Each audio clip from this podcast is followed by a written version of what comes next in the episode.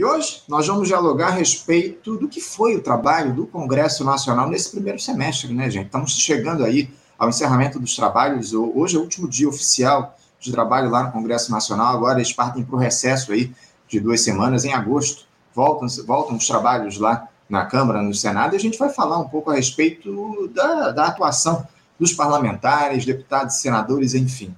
Uh, nesse primeiro semestre, temas relevantes que foram trazidos à tona, aprovações de temas fundamentais, inclusive, que a gente tem debatido com muita frequência aqui no nosso programa, reforma tributária, arcabouço fiscal, isso só para citar dois dos principais assuntos que foram tratados lá no Congresso. E para a gente fazer esse diálogo, esse debate, eu já tenho aqui do outro lado da tela um time do mais alto nível de comentaristas. E eu apresento já o nosso primeiro entrevistado de hoje. Eu me refiro ao economista, doutor em ciência política e colunista do site Congresso em Foco, Ricardo Braga. Ricardo Braga, bom dia.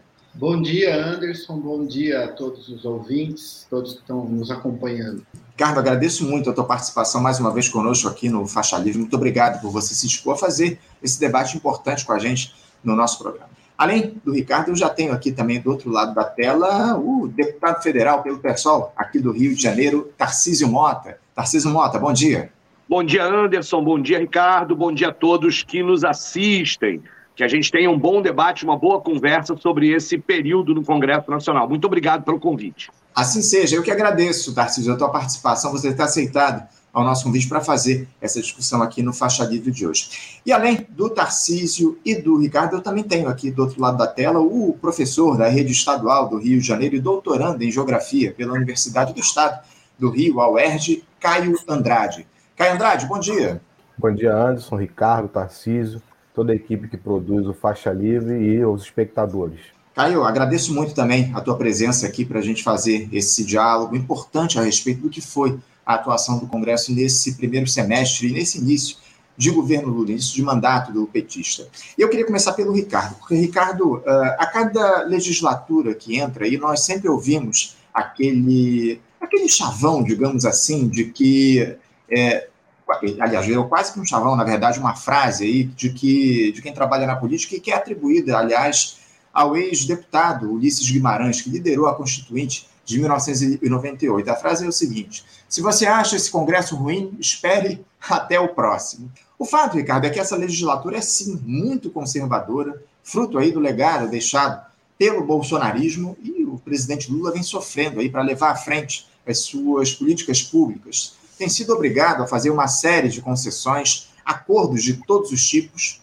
Agora, inclusive, ele deve acelerar a entrega de cargos no executivo para ampliar a sua base de apoio, com ministérios e órgãos públicos aí sendo, sendo distribuídos ao malfadado Centrão, devido aí a algumas derrotas importantes que o governo sofreu, especialmente lá na Câmara dos Deputados.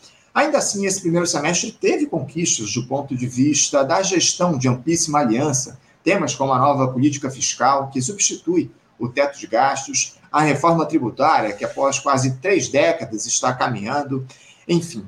Ricardo, eh, você considera que o governo Lula chega ao recesso parlamentar com um saldo positivo em relação à sua atuação nas discussões que foram propostas lá no Congresso? Eu considero sim positivo. Eu, desde o início da legislatura, eu tinha uma uma avaliação assim de que a gente não poderia entrar muito na no calor do, das notícias jornalísticas que já pregavam uma catástrofe, uma dificuldade gigantesca para o governo. Porque um observador aqui do Congresso sabe que o centro de gravidade da política brasileira no nível federal é o presidente da República. E embora o Arthur Lira é, seja um político bastante hábil, concordemos ou não, assim, ideologicamente com ele, mas ele é muito hábil, sabe usar as ferramentas que estão à disposição dele, é um pragmático de bastante sucesso, ele ia ter que se entender com o governo, e é óbvio que ele teria que fazer uma transição relativamente complicada nessa, nesse entendimento com o governo, porque quatro, cinco meses antes de começar o governo Lula, o Arthur Lira era um aliado muito forte do ex-presidente Bolsonaro. Mas, mesmo diante disso, eu acho que o governo teve sim um saldo bastante positivo, porque ele conseguiu aprovar a PEC da transição, isso ainda no final do governo passado. A PEC da transição permitiu cumprimento de promessas de campanha com Bolsa Família, com aumento de salário mínimo e com o Minha Casa Minha Vida, por exemplo. Também o, o arcabouço fiscal e a reforma tributária estão se mostrando como proposições de sucesso, e aí vai um, um elogio ao ministro Fernando Haddad, que tem conduzido isso. Lógico que algumas derrotas também fizeram parte, até porque, como às vezes a gente tenta explicar, é, a política se faz com beijos, abraços, cotoveladas, ameaças, promessas, e isso na arena legislativa, as derrotas também passam esses sinais. E nesse rol de derrotas, a maior dificuldade do governo Lula são algumas CPIs aqui na Câmara, em especial a do MST, que deve trazer bastante fricção aí para o governo. E também a questão da pauta de costumes, eu acho que o governo ele vai jogar na retranca, como se diz, porque é impossível com esse Congresso avançar em temas substantivos. O uhum. mais é evitar que se crie energia e velocidade na pauta que quer regredir numa série de políticas em termos de direitos humanos e e outras causas sociais importantes. Agradeço a sua primeira participação aqui, Ricardo. De fato, há muitas questões, muitos temas intrincados. Essa pauta aí de costumes, é, com esse, com esse Congresso extremamente conservador, é um desafio que o presidente Lula vai enfrentar ao longo dos próximos meses. Mas eu já queria passar a palavra para o Tarcísio, porque o, o Tarcísio acompanha lá de dentro do Congresso todas essas articulações que estão acontecendo e debateu aí com seus pares os temas de interesse do povo do nosso país. Tarcísio, você considera que a base aliada do governo Lula teve êxito nesses quase seis meses de trabalho legislativo?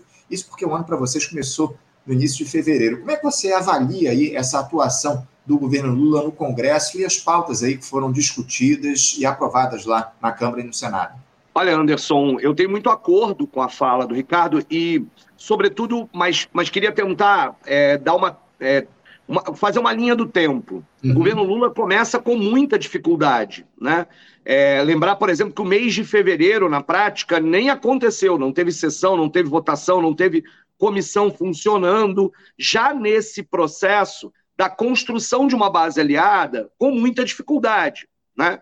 É, e há um primeiro momento em que as chantagens do Congresso parecem fazer efeito. Há uma votação que na prática, inclusive, né, o projeto nem votou no Senado e ontem o governo já recuou a partir de decretos, que é uma votação a respeito do marco é, do saneamento, né, em que o governo tenta recuperar é, um pouco de protagonismo das empresas estatais e estaduais, e aí tinha, de fato, interesse de alguns governadores do, do Nordeste. Então, o governo federal faz algumas modificações no marco do saneamento, é, e o Congresso reage muito mal. E reage muito mal por dois motivos. Um deles são os interesses de classe que estão presentes no próprio Congresso, numa parcela muito grande ali. Então há um interesse e uma lógica privatista muito forte que reage a essa questão da mudança do saneamento, né? E reage também porque aquela foi, era a votação para de fato dizer para o governo Lula, olha, se não abrir negociação, não avança. E aí nós entramos numa situação que é a situação dessa, desse regime democrático brasileiro, disso que a gente chama desse presidencialismo de coalizão, que é o Congresso tentando emparedar o governo, e o governo, no início, com alguma dificuldade para isso. Porque é verdade que o governo Lula tenta governar a partir deste lugar, da negociação com o Congresso e não a partir de uma lógica de mobilização da sociedade para pressionar o Congresso. Há uma opção política do governo Lula para isso.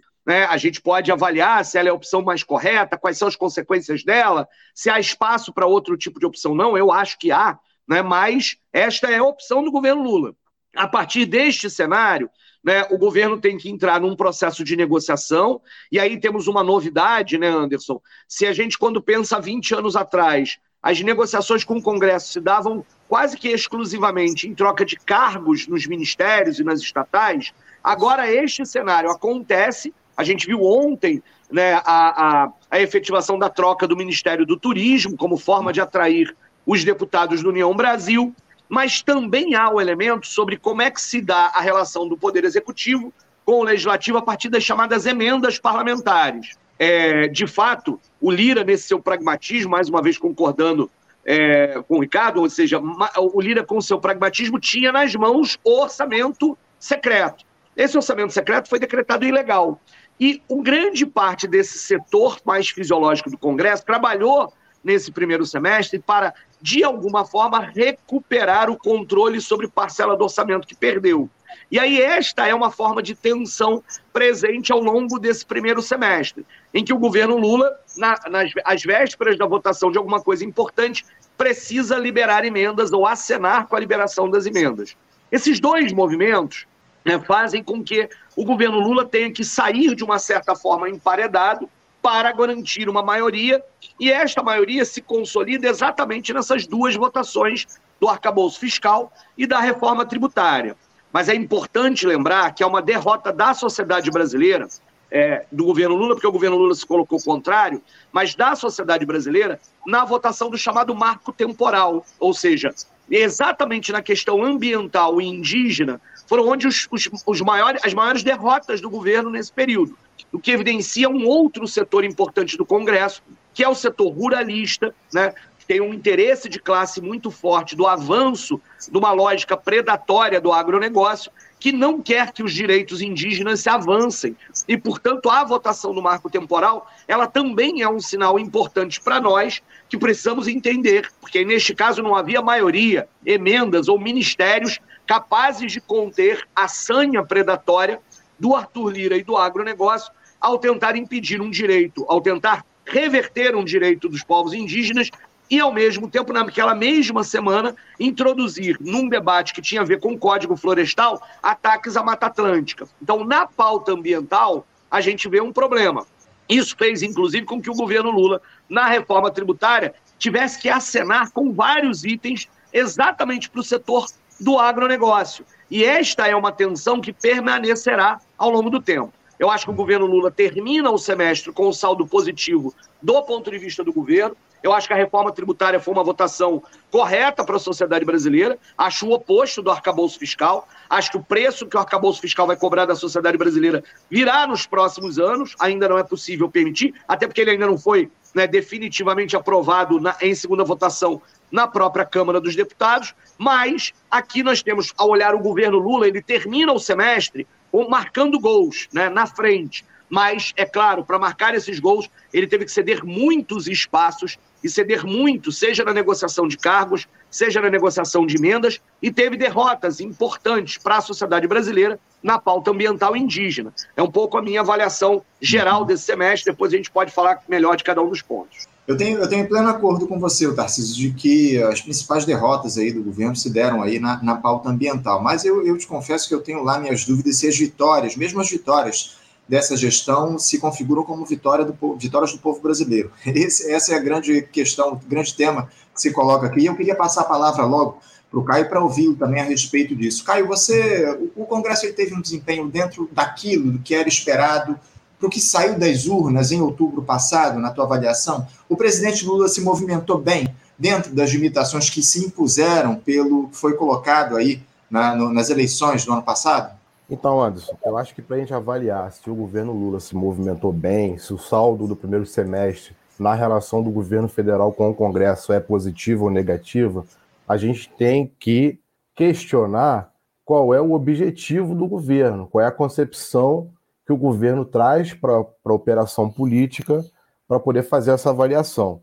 E, concretamente, o terceiro governo Lula, ele vem com um propósito de ser um operador político de um pacto social liberal. Então, nesse sentido, ele foi bem sucedido. Né? Agora, se a gente imaginasse o governo como um representante dos interesses da classe trabalhadora, aí ele passou muito longe de qualquer avaliação positiva, inclusive na relação com o Congresso. E aí eu vou tentar explicar o porquê.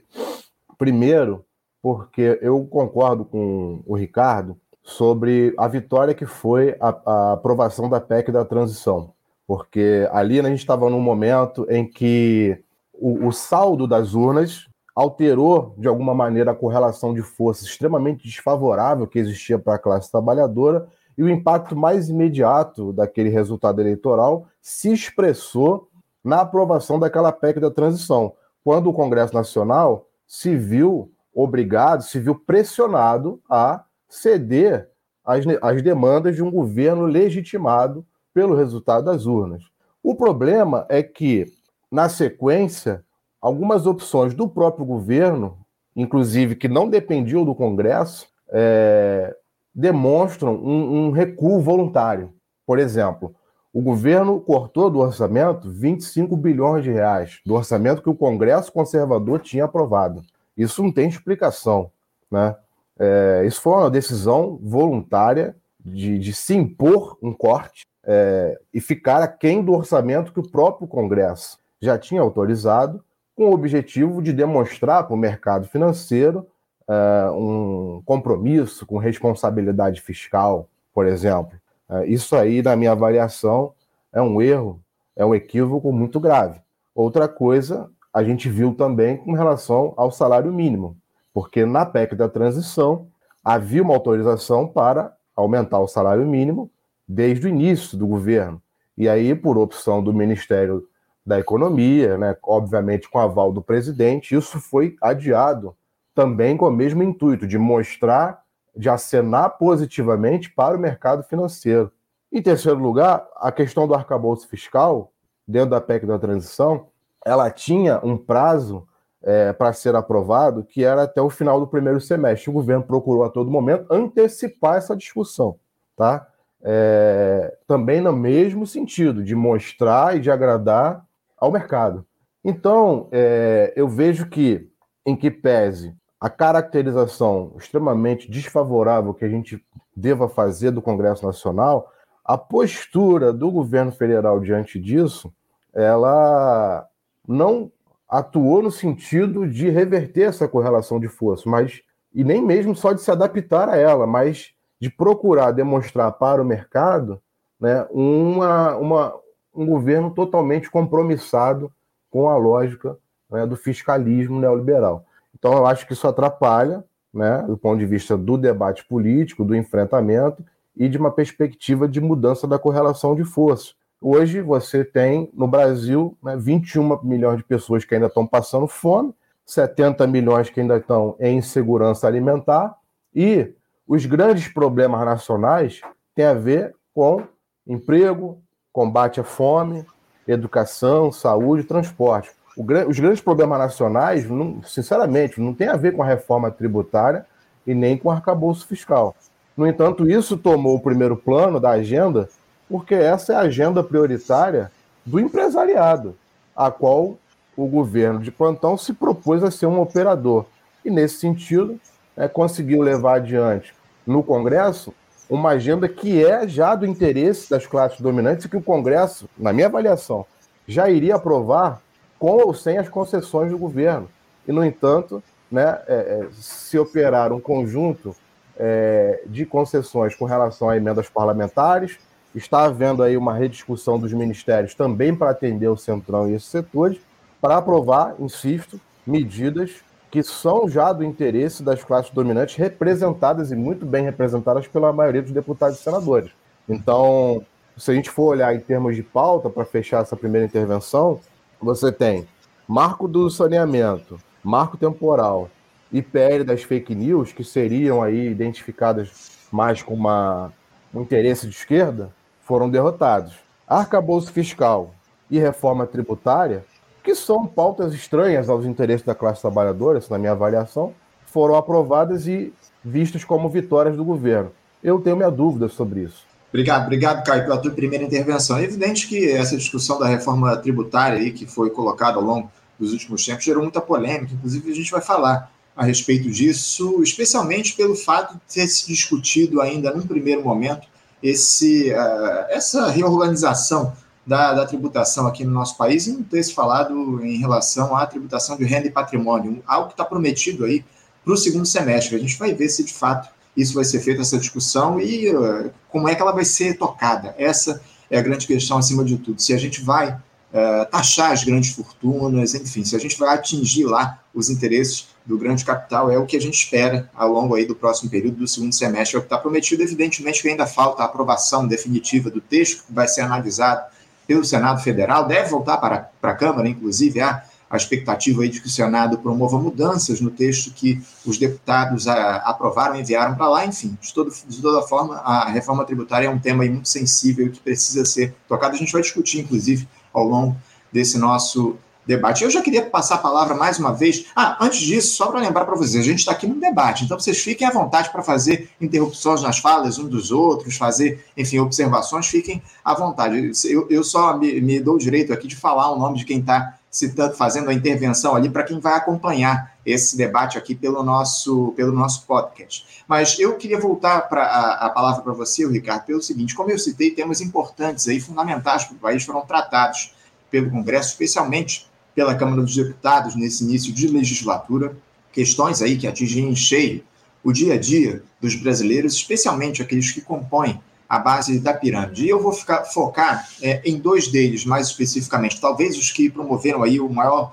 debate ao longo desse período, que diz, diz respeito ao arcabouço fiscal e também a essa reforma tributária. Não saíram do noticiário nesse tempo, enfim, por motivos óbvios. É, dá para dizer, Ricardo, que o novo arcabouço fiscal, a reforma tributária, é, que ainda está sendo discutida, como eu citei aqui lá no Congresso, eles esses dois temas são frutos da vontade popular? O Brasil está representado de fato nessas alterações que foram feitas nas políticas fiscal e tributária pelo Congresso?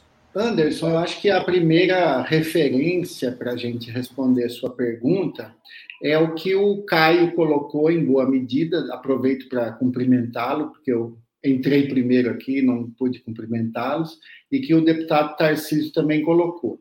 É uma questão de concepções, vamos dizer assim, de base sobre o que, que está se fazendo em termos de interesse na política. O governo Lula, que está se colocando agora, como foi os dois primeiros dele em boa medida, é um governo que não tem aquele empuxo transformador é, mais à esquerda, né? Alguns, não sei se o Caio colocou isso ou, ou o deputado Tarcísio, de que é, seria um governo social liberal. Ele tem uma preocupação social, mas ele tem uma perspectiva econômica mais afinada até com os cânones liberais. Eu, particularmente, Anderson, eu entendo que é, não é muito produtivo no momento atual comprar certas brigas estruturais com, vamos dizer assim, a lógica do mercado. Eu entendo que há uma discussão, mas alguns pontos, por exemplo, eu acho que são bastante é, fundamentais. Por exemplo, a questão da dívida pública. Eu acho que hoje a gente vive controlado por um certo rentismo, no sentido de direcionar as ações estatais para que os interesses do rentismo sejam atendidos, mas eu não vejo como solução um enfrentamento drástico de baixar juros na marra, de fazer as tais moratórias de dívida pública e coisas do gênero.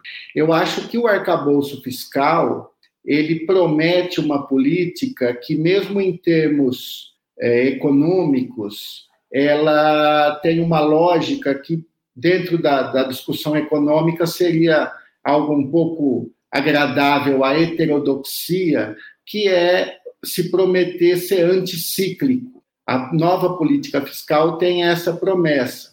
E eu acho isso satisfatório.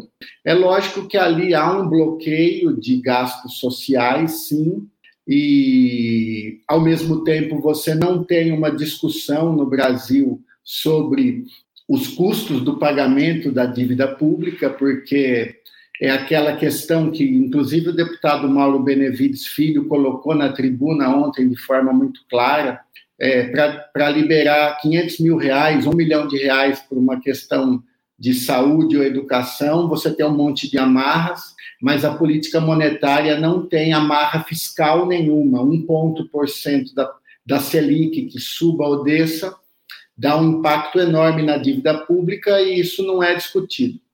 Mas o, o, eu ficaria aqui, eu não sei se eu estou conseguindo ser claro, mas eu ficaria no seguinte: há uma discussão que tem que ser feita, sim, é, eu não, não advogo essa ortodoxia econômica, eu não, não acho que o mercado seja o grande condutor das transformações que o Brasil precisa. Eu acho que ele tem sim um papel muito importante em, em vários aspectos da dinâmica econômica, inclusive do crescimento. Eu não, não gosto dessa ideia de achar que o Estado é indutor do crescimento, mas eu acho que estrategicamente o que o governo Lula está fazendo, na minha concepção, é o possível em termos da composição de forças que o elegeu, em termos da composição de forças do Congresso. Onde que ele pode estar tá pecando? E aí eu vou na linha do que o Caio colocou e o deputado Tarcísio ele precisaria pelo menos alimentar esses debates e não comprar logo uma fórmula e abraçá-la acriticamente.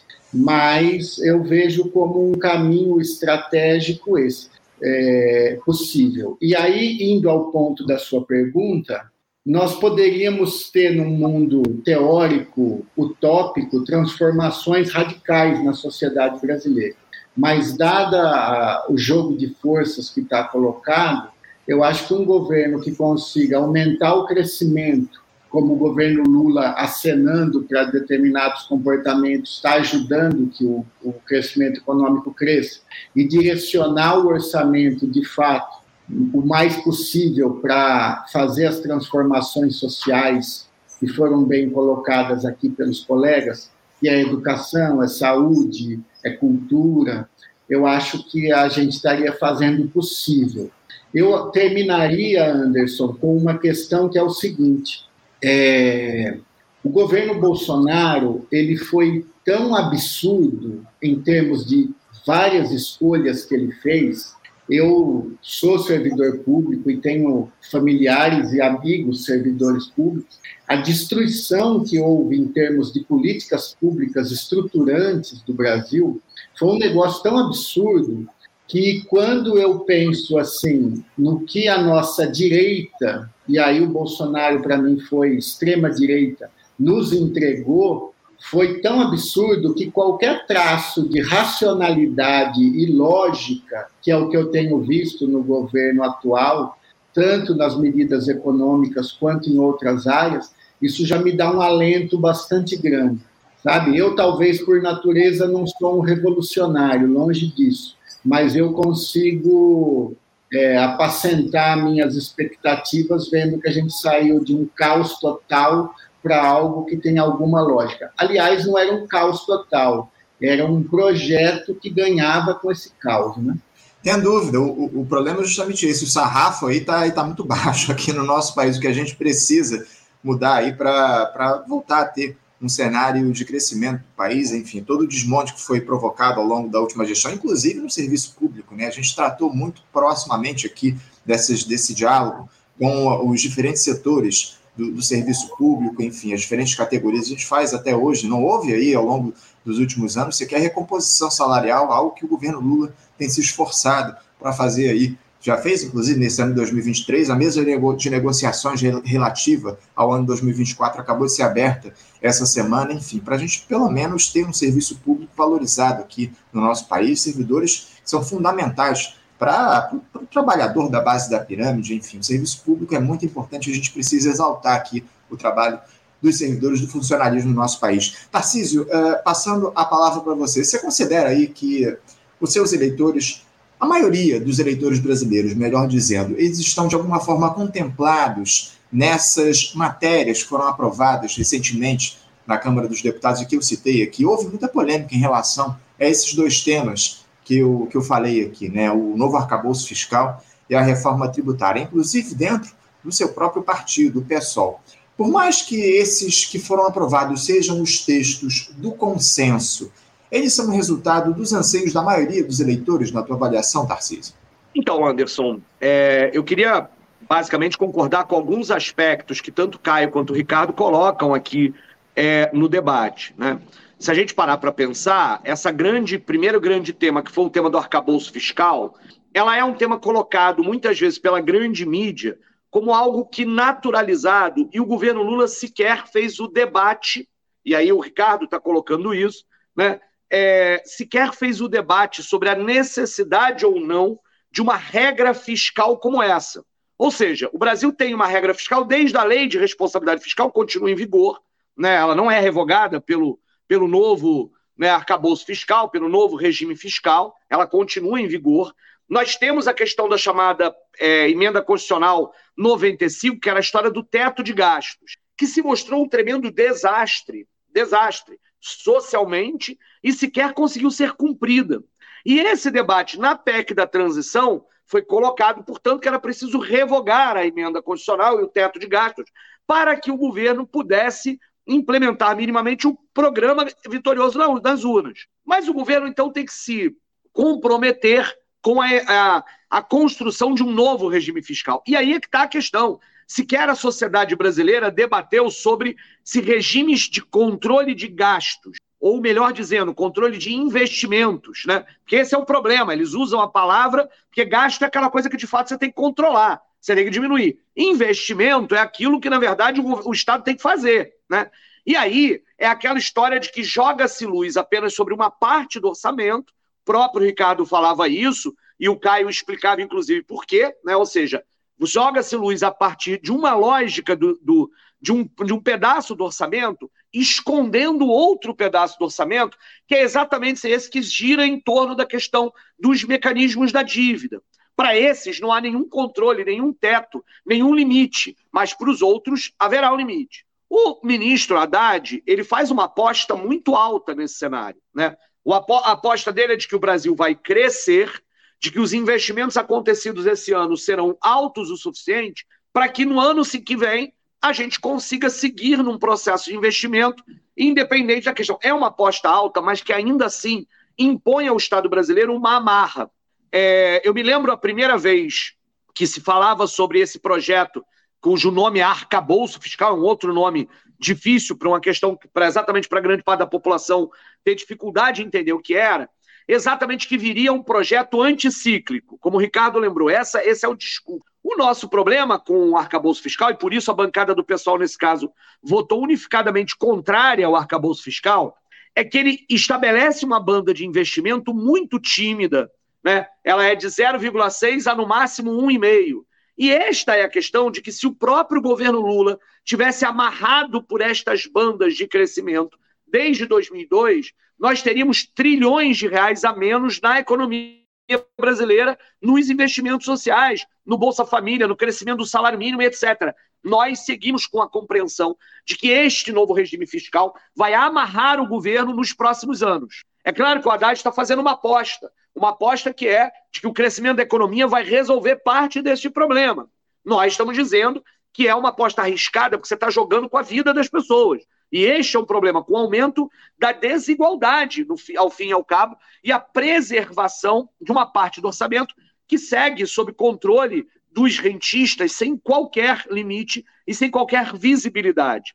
E aí, de fato, o governo Lula sequer se, eh, se, se propôs a fazer este debate, porque havia uma avaliação aí é política, não é técnica e econômica, de que era preciso acenar ao mercado, de que atenderia a esses anseios do chamado mercado, que são os setores que, de fato, vivem do rentismo e dos juros. O debate econômico que o governo Lula está fazendo, e correto, é, de fato, o debate dos juros altos. E aí ele mira e ataca no Campos Neto, mas mantendo numa retórica dizendo: olha, tem que resolver, tem que baixar os juros. E agora, com a aprovação da reforma tributária, com a inflação caindo, vai baixar os juros numa lógica, numa pressão e não num debate político que deveria estar sendo feito hoje da, da tal da autonomia do Banco Central.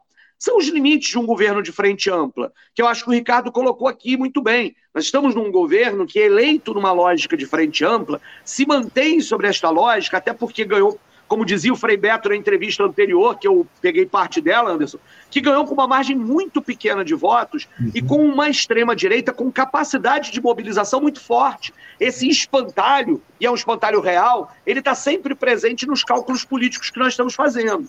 E para você ver, Anderson, os, o, de fato, as medidas que podem trazer impacto positivo na vida do povo brasileiro, por exemplo, que são Minha Casa Minha Vida, o programa de aquisição de alimentos, a, o programa de educação integral, nós sequer citamos eles até agora. Ou seja, essas sim medidas que não ganharam a visibilidade, que não tiveram a exposição sobre isso, que tiveram que passar por negociação no Congresso, mas que terminaram aprovados e que a gente espera que o governo seja capaz de colocar em prática Agora, o, o PAA, o Programa de Aquisição de Alimentos, relatado pelo meu querido companheiro Guilherme Boulos, por exemplo, é uma enorme vitória, importantíssima, que de um lado favorece a agricultura familiar, a pequena agricultura camponesa, agroecológica, ele pode ser um instrumento importante para isso, e de outro lado pode ser um instrumento importante de enfrentamento à fome, de, de usar o poder de compra do Estado para, para ajudar o pequeno, pequeno produtor rural e, ao mesmo tempo, ao financiar e ao colocar esses alimentos em escolas, hospitais ou em cozinhas solidárias,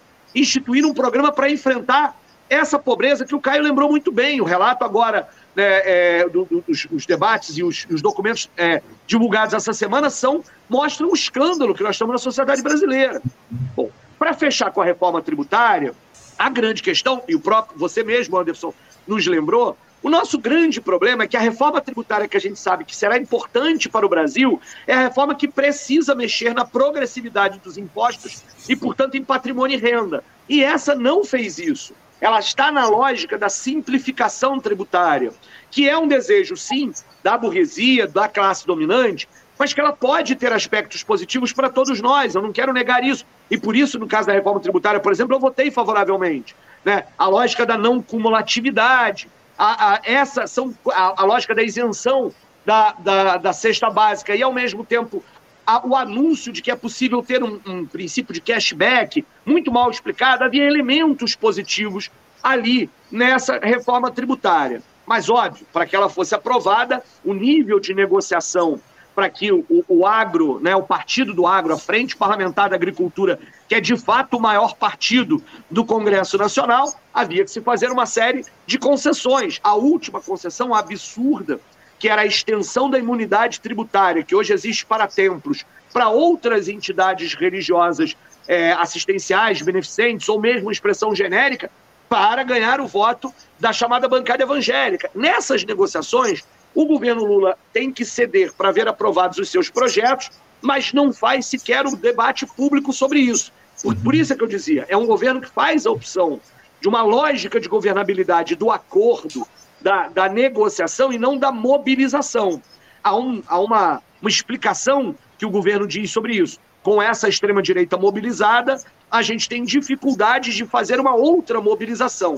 O problema é que a gente já viveu essas contradições. E, portanto, mesmo que haja um tempo para assentar esse processo, e essa é a aposta do governo Lula, nós, nós precisaremos encontrar um caminho para não ficarmos presos sempre nessa redução do nosso horizonte de possibilidades a uma lógica que sempre agrada ao mercado, enquanto realiza algumas políticas importantes, mas insuficientes, de combate à desigualdade e de ampliação dos direitos. O problema é que aqui, na ampliação dos direitos, no combate à desigualdade, é sempre pouco, é sempre insuficiente, enquanto para o mercado, os acenos são sempre generosos, são sempre né, colocados como algo positivo que faz com que o governo ao fim e ao cabo, nesta fricção, não contribua para saídas estruturais que a sociedade brasileira precisa.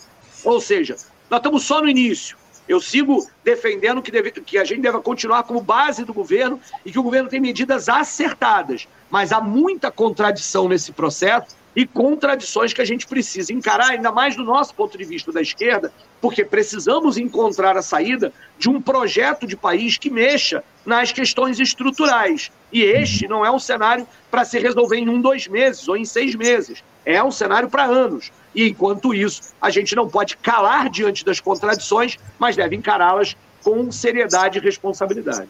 Não, não tenha dúvida. Algumas observações. Você citou aí a, a respeito da questão do, do agro, da agricultura familiar, essas votações foram feitas lá no Congresso, as concessões, acima de tudo, que foram feitas na reforma tributária para o agro, mas não só, né, o Tarcísio? O governo aí aprovou, um, adotou um plano safra, onde ele oferece 364 bilhões para o agronegócio e 77 bilhões para a agricultura familiar. Isso é, é para mim, isso é escandaloso. Enfim, é um, o agro exportador que só traz lucros para ele próprio, quase não gera empregos aqui no país e tem sendo concedido aí como crédito rural quase 400 bilhões de reais. Isso é lamentável. Você falou das escolhas aí, da aposta do Fernando Haddad em relação ao arcabouço fiscal.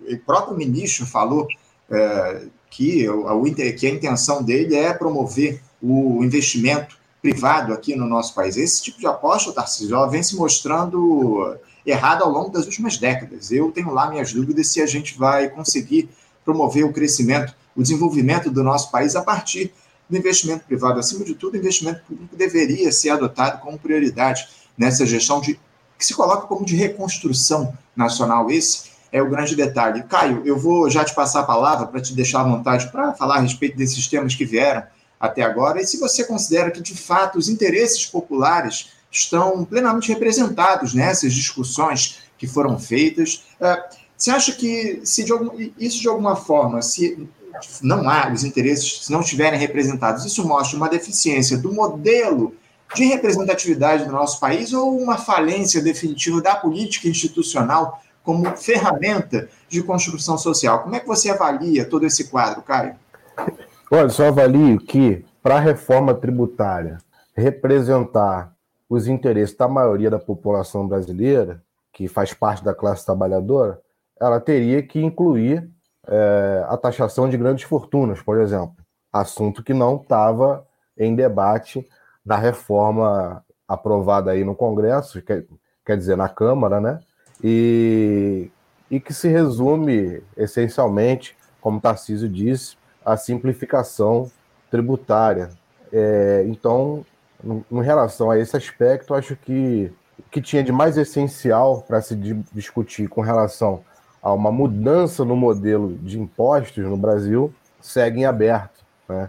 É, há, algumas expectativas de que isso seja pautado no segundo semestre. Caso seja pautado, a gente sabe que a chance de, de avançar por dentro do Congresso é muito pequena, né?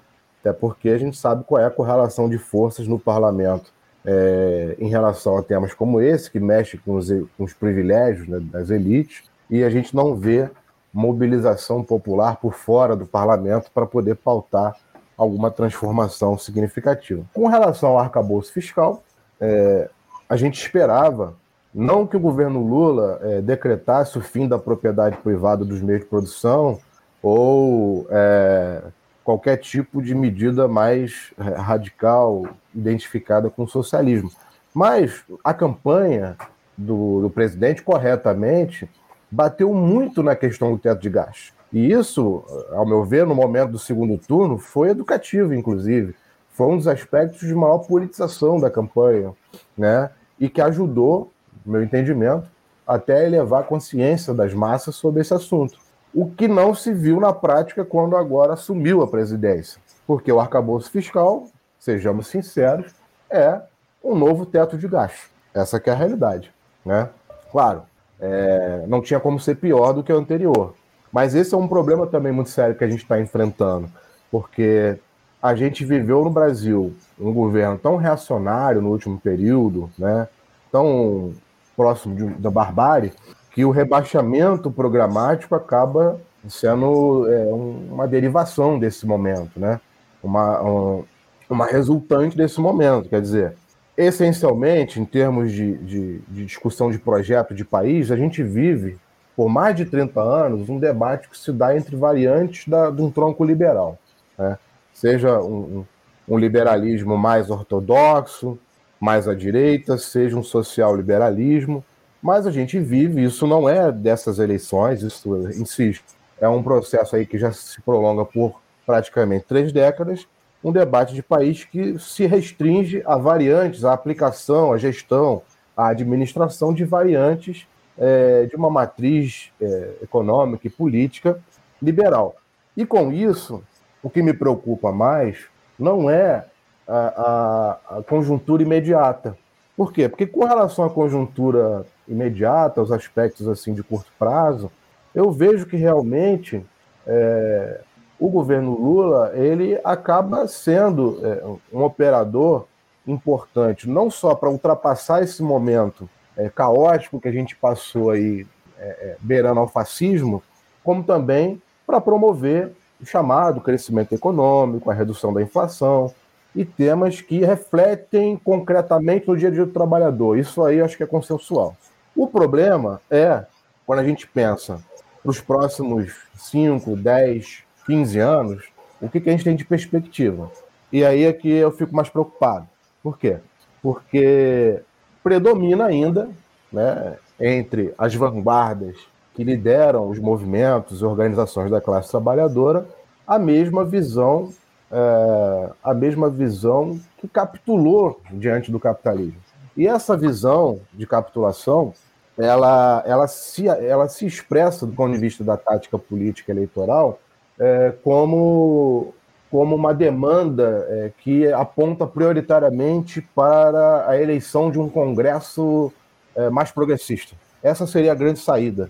Né? Uhum. Não conseguimos agora, em 2022, mas em 2026 precisamos é, eleger um Congresso mais progressista, porque aí sim, no segundo mandato é, consecutivo aí do Lula, que será já né, o, o quarto né, no total, aí sim, com esse Congresso mais favorável, vai poder avançar é, nos temas de interesse dos trabalhadores. É, é, é, uma ilusão, porque o sistema, o sistema institucional e eleitoral brasileiro, é, ele é determinado por, por uma estrutura econômica, social e política de classes, é extremamente desigual, ele não está descolado dessa estrutura e ele serve para atender né, e para reproduzir no poder, para perpetuar no poder os mesmos de sempre. E a gente já viu, inclusive com o golpe de 2016, de que eles fazem as regras do jogo e, se precisar, mudam as regras durante o jogo. E que, portanto, a grande questão que pode, de fato, influir nos rumos do país não é eleger um Congresso mais progressista em 2026, é reorganizar a classe trabalhadora. Uhum. Por quê? Porque a reorganização da classe trabalhadora nos permite colocar o proletariado na agenda nacional, né, colocar ele em campo, para usar a metáfora do futebol, em vez de sair da arquibancada, é, pautando de fato as discussões do país. Porque eu, eu, insisto, eu já falei isso em outras entrevistas aqui, em outros debates. O SUS, a CLT, né, é, os direitos trabalhistas mais importantes, salário mínimo, é, o 13 terceiro, as férias remuneradas, o artigo 182 da Constituição, que prevê a reforma agrária, uh, o Estatuto das Cidades, enfim.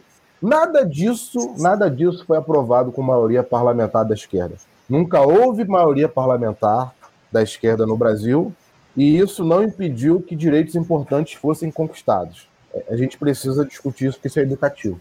Sem dúvida, sem dúvida. Essa discussão precisa ser feita acima de tudo. Obrigado, Caio, pela tua participação. O, o Ricardo, eu vou voltar mais uma vez a palavra para você, porque a gente tem observado aí ao longo dos últimos dias notícias cada vez mais consistentes, como até já foi citado aqui no debate de hoje, de que o, Centrão está com um enorme apetite aí em relação aos cargos lá no Executivo. Então, na conta aí dos pedidos, o Ministério do Desenvolvimento e Assistência Social, o Ministério do Esporte, Chegaram, inclusive, a pedir lá a, a pasta da saúde, como o que o Lula já disse que não vai entregar, mas o próprio Tarcísio disse a respeito do Ministério do Turismo, onde foi confirmada ontem a troca, a nomeação do deputado Celso Sabino aí na vaga da, da Daniela Carneiro, enfim. Cargos também do segundo escalão estão nessa conta, né? como as presidências da Embratur, dos Correios, da Caixa.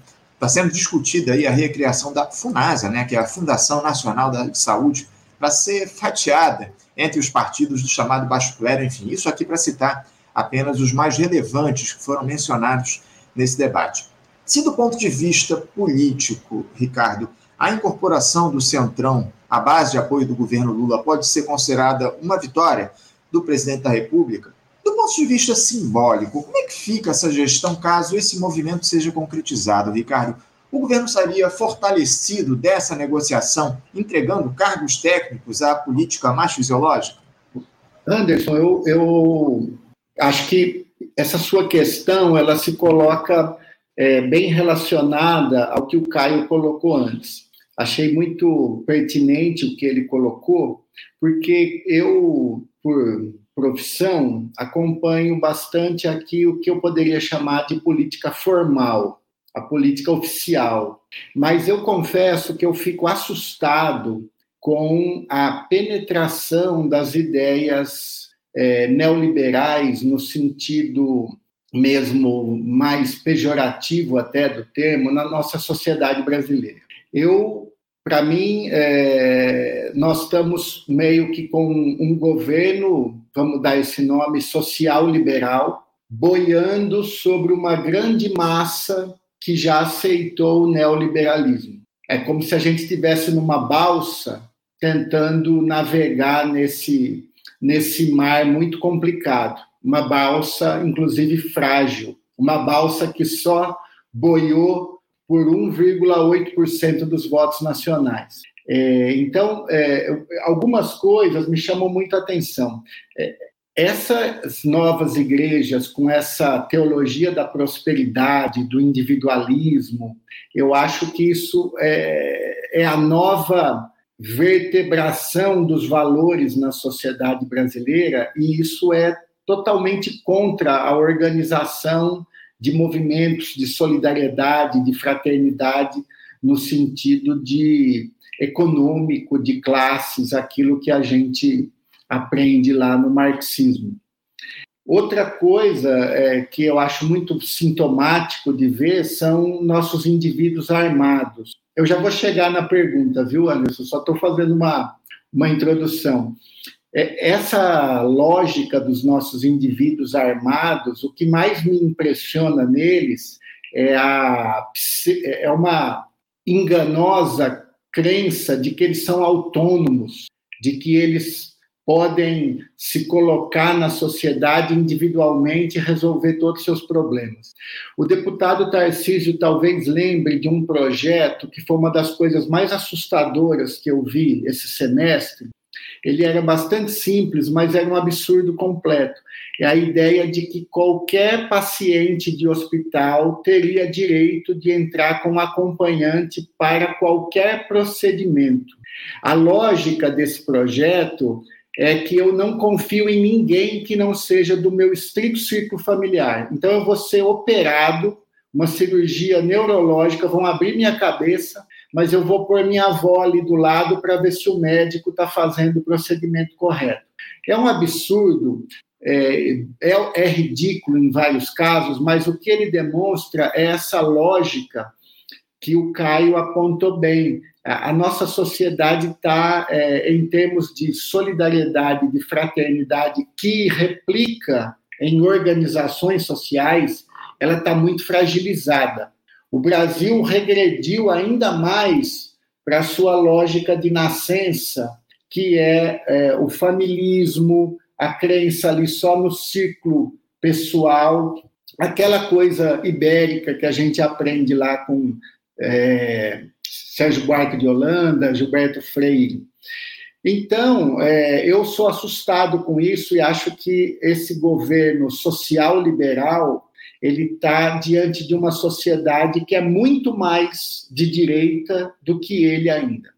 E aí, chegando na sua pergunta, eu não, eu não vejo é, a incorporação do Centrão como uma vitória do governo, sabe?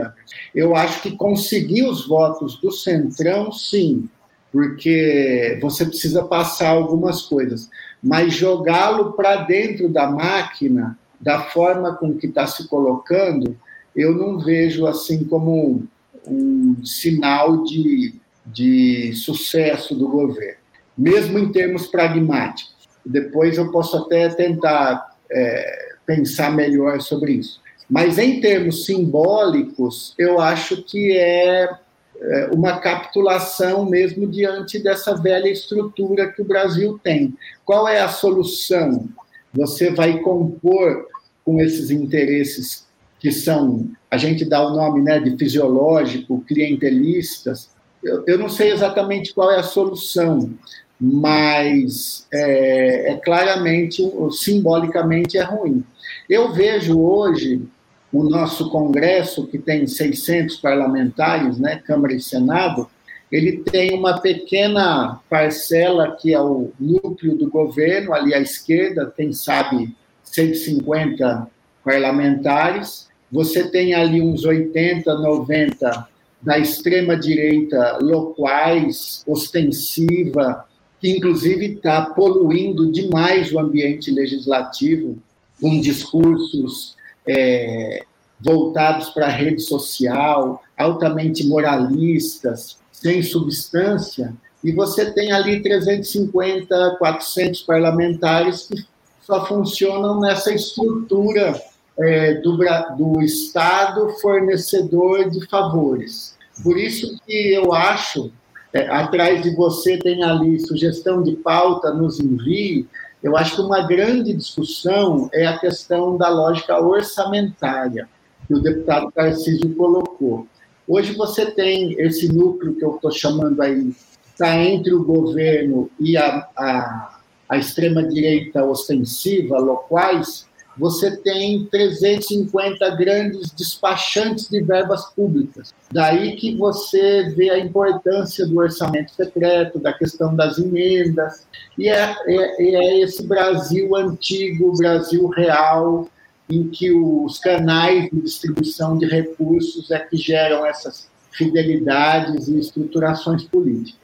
Eu acho que essa batalha o governo Lula está empatado porque ele está trombando com os caciques do Congresso na distribuição de recursos, mas em termos simbólicos, é, ele está tá numa situação muito negativa, porque ele não está querendo combater a lógica, ele está uhum. querendo dominar o mecanismo.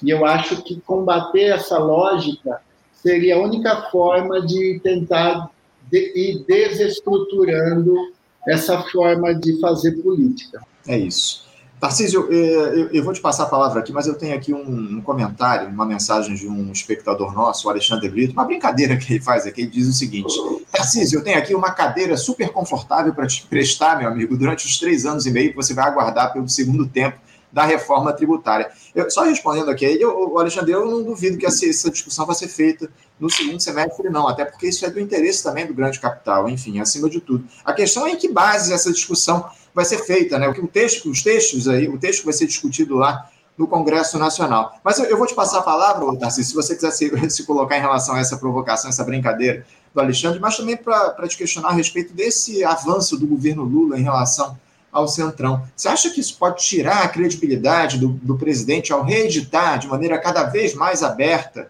essa lógica do toma lá da cá? Tá. Deixa eu tentar primeiro é, falar sobre a questão da reforma tributária. É, eu também tenho poucas expectativas de que a reforma que eu sonho, a reforma tributária que eu sonho para, para o Brasil vá passar nesse contexto, tá? Mas no, o nosso papel, inclusive a gente né, participou foi o Ivan Valente, da nossa bancada, que participou do, do GT da reforma tributária, a gente não deixou de fazer esta denúncia de que a reforma que estava em curso ali, mesmo que ela tenha aspectos positivos, ela não é a reforma essencial, e a gente continua a falar isso, não havia é, motivos suficientes, na nossa opinião, de que nós fizéssemos uma postura de impedir que a reforma tributária essa, essa parte da simplificação tributária né, fosse aprovada. Mas nós dizíamos, não é esta reforma que de fato pode trazer consequências positivas para o Brasil. Mas fomos nós, só para responder a, o, o que é o limite da nossa atuação na institucionalidade, que eu quero fazer referência ao que o Caio estava dizendo e referência a que outras coisas que eu tenho dito ao longo desse tempo aqui nessa nossa entrevista, de que, de que eu apostaria, né, de que é preciso encontrar um caminho de uma governabilidade que mobiliza e não uma governabilidade que se adapta, como o próprio Ricardo também falou agora, mas nós, dentro da institucionalidade, o que fizemos? A reforma aprovada contém um dispositivo de que o governo é obrigado a encaminhar em 180 dias a reforma tributária de renda e patrimônio. Esse dispositivo foi colocado na, na, no texto da reforma pelo Ivan Valente, ou seja, são os limites da nossa atuação parlamentar. A gente sabe que as, as mudanças não virão dos palácios do poder, mas nós estamos lá para tentar avançar e tensionar algumas coisas também. Né? E além disso, nós incluímos um outro elemento, e aí eu vou chegar também em alguma coisa que o, que o, que o Caio falou sobre isso, de que o aumento da, da, da arrecadação que virá, e neste caso, a reforma tributária sobre renda e patrimônio, sim, terá que ter um caráter de aumentar a, a, a, arrecadação, ela não pode querer ser neutra e manter a lógica como está, ela tem que se tornar progressiva e, portanto, mais justa, e ela tem que arrecadar mais, e esse será o debate difícil no Congresso, mas para que a gente pudesse ter chance de ganhar esse debate, nós incluímos nesta reforma tributária agora que o aumento da arrecadação que vier com da tributação que vier com a reforma sobre renda e patrimônio deverá significar uma redução da carga tributária sobre consumo e, portanto, ampliando a perspectiva de uma progressividade maior no sistema tributário brasileiro. Esse é um debate que acontecerá. Ele terá força para avançar no Congresso e aprovar? Bom, vamos ver. Por exemplo, o Caio lembrava uma coisa curiosa, falava da taxação das grandes fortunas.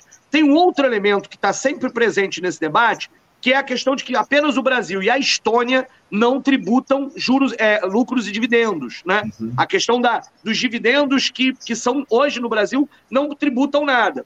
Hoje já há, Caio, olha a loucura, já há vários setores né, do Centrão, né, tal, que dizem, tá certo, nós vamos ter que tributar é, lucros e dividendos. Mas qual é a lógica deles que eles já anunciaram? O que a gente, o que a gente pegar de tributação nisso, a gente tem que livrar na, na carga tributária da, da, da, da folha de pagamento. O que, que, é da folha de pagamento? Porque quando, quando a população vê isso, ela fala, ah, é ótimo, é menos imposto do trabalhador. Não, são os impostos dos mesmos empresários. Eles querem que o que eles pagarem sobre lucros, juros e dividendos, eles retirem de outro lugar, para, de fato, continuarem mantendo a sua riqueza intacta. E esse será o debate né, certamente presente na, na, no Congresso. E assim como eles fizeram no, no PL das fake news, a extrema-direita, para tentar capitalizar e colocar uma derrota nas costas do governo, vai espalhar fake news para tudo quanto é lado. Tentaram fazer isso com a reforma tributária. Né, ao dizer que significaria um aumento de 60% na, na cesta básica, que, portanto, para que a, pessoa, a população que, que ouvisse a, a, esse discurso dissesse o feijão vai aumentar 60%, quando já estava claro que a cesta básica continuaria sem tributação nessa história, mas eles tentam criar um pânico, no caso das fake news, era um pânico moral a, a respeito do debate da censura, etc., ali era um pânico econômico para tentar evitar a, a aprovação e capitalizar politicamente. Essa batalha no segundo semestre vai acontecer. Mas deixa eu voltar para a tua pergunta, então, é, e aí a cadeira precisa ser confortável, só para fechar a pergunta, de que o debate vai acontecer. Agora, a vitória, ela não está dada exatamente porque o governo trabalha numa lógica de governabilidade a partir desse tipo de negociação e não da mobilização. E aí nós não temos mobilização suficiente para garantir as conquistas que o Caio lembrou para gente, algumas delas na Constituição de 88, que aí a governabilidade era a quente num processo de mobilização. Bom, e aqui está a questão, né? E eu acho que o Ricardo foi muito feliz quando em alguns elementos sobre isso. Qual é o nosso problema do ponto de vista dessa democracia e da governabilidade no Brasil? A primeira questão é perguntar se o governo Lula acha isso um problema ou não. Ou seja, se o governo Lula entra no debate com o Congresso entendendo que este tipo de negociação com emendas e cargos é um problema, ou é um dado da realidade com o qual o governo tem que lidar. O meu problema é que acho que o governo Lula tomou a segunda opção não vai enfrentar isso, não vai encontrar um caminho para modificar. Ele tenta jogar o jogo como está colocado e tenta ser o craque do jogo. Olha, a gente vai jogar, mas vai jogar melhor aqui, vai conseguir fazer aquilo. O problema é que é isso, né? Não, não, é, é, tem problemas estruturais. E o governo, na minha opinião, grande parte, a hegemonia no governo Lula, encara esse processo da relação com o Centrão não como um problema que deveria, um problema da democracia brasileira. Encara isso como um dado da realidade ao qual o governo vai tentar se adaptar. Ele continua pensando, e este é um jogo que está restrito à institucionalidade, e a essa institucionalidade que, que, que nós temos. E o problema é que esta institucionalidade que nós temos, do jeito que nós temos, se ela continua intacta, a gente tem muito mais dificuldades de realizar as transformações na vida real das pessoas. Porque essa vida real das pessoas, para que ela se sustente, nós precisamos tirar poder dos poderosos, nós precisamos tirar riqueza dos bilionários e endinheirados, nós precisaremos retirar privilégios que se mantêm intocados, porque o jogo jogado da política brasileira hoje é esse jogo de uma institucionalidade, de uma negociação eterna, de um cabo de guerra eterno, que porque nunca haverá cargos suficientes para saciar a sede do Centrão. Nunca haverá emendas suficientes para saciar essa característica dos 350 grandes despachantes que o Ricardo lembrou para gente. E isso é, inclusive, do ponto de vista é, da lógica política, é muito sedutor. Eu me lembro, por exemplo, que houve, foi, foi comunicada a bancada do pessoal, por exemplo, que nós teríamos acesso a emendas agora para este ano, mesmo os deputados novos, como eu, que não participei do debate, de orçamento do ano passado, teria direito a um determinado valor, um milhão de reais, para determinar é, para cá. Aí a gente foi tentar entender melhor o que, que era isso, até para saber se a gente ia acessar isso ou não. Aí sabe qual era o esquema? Eu teria que entrar em contato com os secretários de saúde para que esses secretários de saúde me apresentassem um cardápio e eu diria: olha, eu quero então aqui 100 mil nessa obra, 200 mil naquela obra, etc., 100 mil para esse negócio e tal. E aí na obra, por exemplo, para comprar um tomógrafo, não sei aonde, é claro, eu iria lá cortar a fita do tomógrafo, porque é para isso que funciona. Olha a loucura que era eu carimbar e virar padrinho de determinadas obras ou compras nessa história a bancada do pessoal disse: não queremos isso, porque não é nosso papel inaugurar tomógrafo. Isso não é para isso que nós somos deputados. Né? E a, a prioridade, se é para comprar o tomógrafo ou, ou, reformar uma, uma unidade básica de saúde, isso é prerrogativa do Poder Executivo Municipal, que deve ter, numa lógica de planejamento, quais são as suas prioridades. Não é o deputado que tem que definir, a partir do cálculo do que onde eu apareço mais e ganho mais voto, de que eu devo definir onde vai o dinheiro prioritariamente. Isso é um absurdo absurdo. Só que olha como é que isso é sedutor, cara, para grande parte disso. Porque grande parte dos parlamentares se elege exatamente a partir uhum. dessa lógica. E não é de hoje, mas isso está cada vez mais intenso e se renovando né, nessa lógica política. E o governo Lula se adapta e não questiona isso. Então, a contradição para mim nesse processo é, nem, eu, na minha opinião, o governo Lula não vê isso nem como um problema a ser resolvido. Ele apenas é como é que eu jogo melhor esse jogo. E isto trará consequências no médio e longo prazo. Repito, nós estamos diante de uma extrema-direita mobilizada, né, que quase ganhou as eleições, nós quase não conseguimos ganhar as eleições. Não são mudanças que se façam de uma hora para outra, mas o meu problema e meu dilema hoje com esse processo é de que eu não sei se há vontade política de mudar essa questão e apenas adaptação nela. Isso trará consequências ao médio e longo prazo na minha opinião, e aquilo que pode parecer uma jogada de mestre é, na verdade, uma legitimação de um jogo onde a gente está fadado a perder ao final.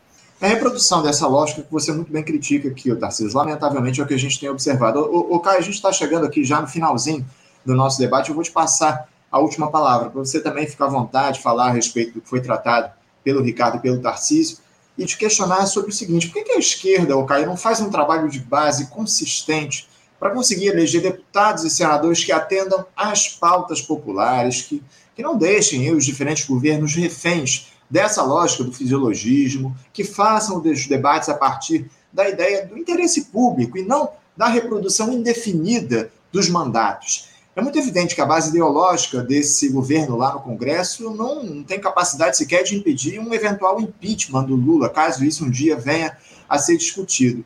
Ah, não é do interesse da esquerda, Caio, a disputa pelo parlamento? O que, que leva a essa apatia de representação do nosso campo nas casas legislativas?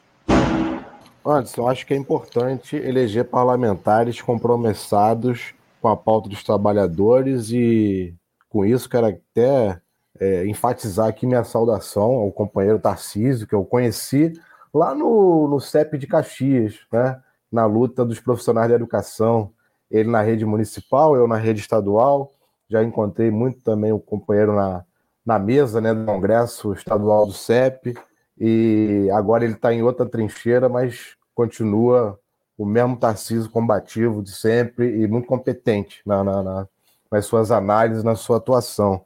Acho que é importante ter né, companheiros como ele, como Glauber, né, e outros também, é, do, de outros partidos, né, inclusive do, do, PCB, que não consegue eleger parlamentar há muito tempo, né, é, ocupando esse espaço. Agora, é, eu acho que isso é muito mais um resultado, uma consequência de um trabalho de base, como você mesmo falou na pergunta, né, uma inserção social que está no cotidiano, do que propriamente uma atuação é, que seja voltada prioritariamente para a inserção institucional. Eu acho que a bancada de, de, de esquerda no Congresso, eu estou convencido que, pelo sistema eleitoral brasileiro, ela sempre vai ser minoritária. Né? Sempre foi e tende sempre a ser. É, eu acho que a, a, a, o papel da esquerda é outro, porque a política, acho que tem que voltar para a discussão do que, que é a política. Né? A política é uma relação de forças. A política não é um, uma contagem do número de deputados que cada classe social tem né, na, na, Câmara ou no Senado. A política, antes de mais nada, é uma relação de forças. E se a direita não avança mais, é porque, é, mesmo com toda a nossa debilidade, a gente ainda tem alguma capacidade de resistência. A gente não pode também é, é menosprezar isso. Eu vou dar alguns exemplos. Pega a questão da pandemia. Né? A gente fez uma luta na pandemia pelo auxílio emergencial. E a gente saiu vitorioso dessa luta. A gente foi para a rua. A gente foi para a rua para cobrar vacina. E a vacina com atraso, ela saiu. Né? E ela foi essencial, inclusive, para frear o número de mortes no país. E eu estou dando exemplos é, recentes. É, outra coisa também que a gente conseguiu, a gente não, não pode menosprezar, a gente conseguiu derrotar o bolsonarismo nessas eleições com muita campanha, mas também com muita mobilização, com muito trabalho de base também. Por exemplo, contra a Polícia Federal fazendo blitz no Nordeste para atrasar o voto das pessoas que eram contra a, a, a, continuidade.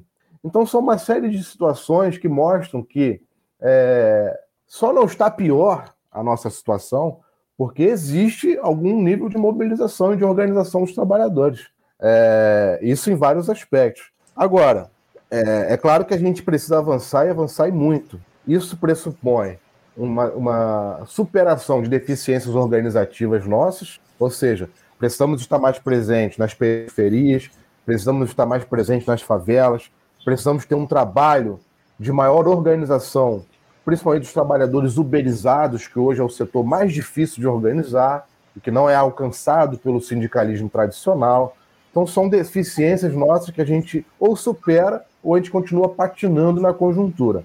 Agora, na, do ponto de vista ideológico, do ponto de vista é, das dificuldades que a gente tem que superar na, no debate estratégico, é necessário também apontar que hoje, se é verdade que existe uma ameaça fascista mais é, forte no, né, nesse momento, também é verdade que nos governos anteriores do PT não existia é, é, essa força toda do bolsonarismo e não se avançou é, para muito além do que a gente está vendo nesse momento. E que a gente vê essa questão, queria, não queria deixar de encerrar sem falar do plano Safra, né, porque é, é, a gente vê essa, essa, essa opção política que foi tomada com o plano Safra e que é, é um erro, é um erro brutal na minha avaliação, um erro brutal, porque é, mostra que o agronegócio só é produtivo quando é extremamente subsidiado pelo Estado, mostra uma opção que reafirma o modelo agroexportador no Brasil, enquanto que na indústria funciona com pequenas isenções fiscais e temporárias, o que também não são o caminho, porque o caminho para a gente fortalecer a economia do país é, por exemplo, você ter um trabalhador que tenha poder de compra. Eu vi o Milton Temer falar isso aqui essa semana. É verdade. Uhum. É. O trabalhador tem que ter poder de compra, então tem que ter política de valorização salarial o país hoje aprova pisos salariais e não cumpre, não cumpre o piso da enfermagem, não cumpre o piso da educação. Então, o que, que adianta você ter leis se elas só são cumpridas quando são para beneficiar os capitalistas? Cadê o respeito à lei quando é para cumprir o piso dos professores, o piso da enfermagem, né? E aí, como é que você vai ter crescimento econômico e, e, e fortalecimento da indústria, da tecnologia nacional, se o trabalhador não tem valorização salarial, por exemplo? Né? Eu citei algumas categorias aqui, mas serve para todas. Uhum. Com relação à questão da reforma tributária, também não queria deixar de comentar que o Brasil ele cobra menos imposto sobre herança do que as maiores potências capitalistas do mundo. Porra, então, então os Estados Unidos e a Inglaterra, perto do Brasil, com relação à legislação soberana, eles parecem que estão mais próximos do socialismo. Porque o Brasil ele cobra tão pouco, o máximo que se cobra aqui é 8% sobre herança. Lá pode chegar a 40% ou 50%. Uhum. Que, que é, é, fica difícil você discutir a política tributária do país, a estrutura é, econômica e a desigualdade sem tocar nesses assuntos. E diante de uma notícia como essa, que já está já, já tá completando né, algum tempo, mas que continua ainda assim me soando muito grave, que é essa opção que foi tomada no Plano Safra, com a ilusão de que é, o problema do, do agronegócio é ideológico, né? porque a, eles estão com o Plano Safra, estão com recursos, e mesmo assim continuam sendo bolsonaristas. Então, quem precisa entender é que a, o que dá mais lucro para o agronegócio não é, não é um plano safra maior ou menor. É o desmatamento, é o trabalho escravo. Isso é muito mais lucrativo. E uhum. isso só o bolsonarismo, só a extrema-direita pode garantir. Eles não vão desistir dessa posição. Então, esse investimento todo deveria estar indo né, para o crescimento de uma indústria nacional, da tecnologia, das empresas públicas, da educação e da saúde. Companheiros, muito obrigado aí pela atenção. Eu não vou me estender mais, eu sei que eu já estou abusando do tempo e da paciência de vocês, mas é, obrigado aí pelo, pelo convite. Foi um excelente debate. Caio, eu que te agradeço a participação aqui tua no nosso debate de hoje. Só a respeito desse quadro que você traçou, só a mobilização popular é capaz de mudar essa lógica. Como o próprio Tarcísio costuma dizer, só a luta, só a luta muda a vida. Essa é a grande questão. Mas eu, eu queria fazer aqui as, as despedidas. Quero agradecer muito por vocês terem participado desse importante debate. Ricardo, muito obrigado pela tua participação aqui conosco no dia de hoje. Agradeço muito. Te desejo um ótimo final de semana, viu, Ricardo?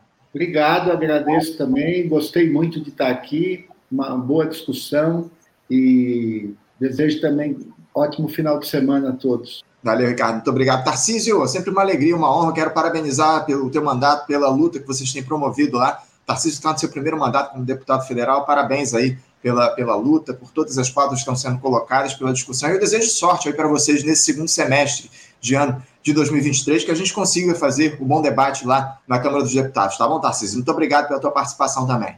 Obrigado, Anderson. Obrigado, Ricardo. Obrigado, Caio. É muito bom estar aqui com vocês, trocando essas ideias e que a gente tenha um bom segundo semestre, né? Que começa agora, né? Mas que a gente tem ainda muita luta pela frente, certamente. Muito obrigado, um grande abraço a vocês. Obrigado, Tarcísio. Um abraço para você também. Caio, mais uma vez, obrigado para você. Um abraço para você, Caio. Até a próxima. Um abraço, um salve aí para o pessoal da Juventude Comunista que estava lá no Congresso da UNE, representando muito bem aí uma, esperança de futuro diferente aí para nós. Bem lembrado. Obrigado, Caio. O Congresso da UNE que aconteceu aí ao longo dessa semana e eu quero agradecer muito a audiência de todos vocês. Muito obrigado pela presença. Quero desejar um ótimo final de semana a todos. E na segunda-feira estaremos de volta aqui às 8 da manhã com mais uma edição do nosso Faixa Livre. Desejo a todos mais uma vez um ótimo fim de semana, um bom dia, um abraço e até segunda. Você, ouvinte do Faixa Livre, pode ajudar a mantê-lo no ar. Faça sua contribuição diretamente na conta do Banco Itaú, agência 6157, conta corrente 99360, dígito 8.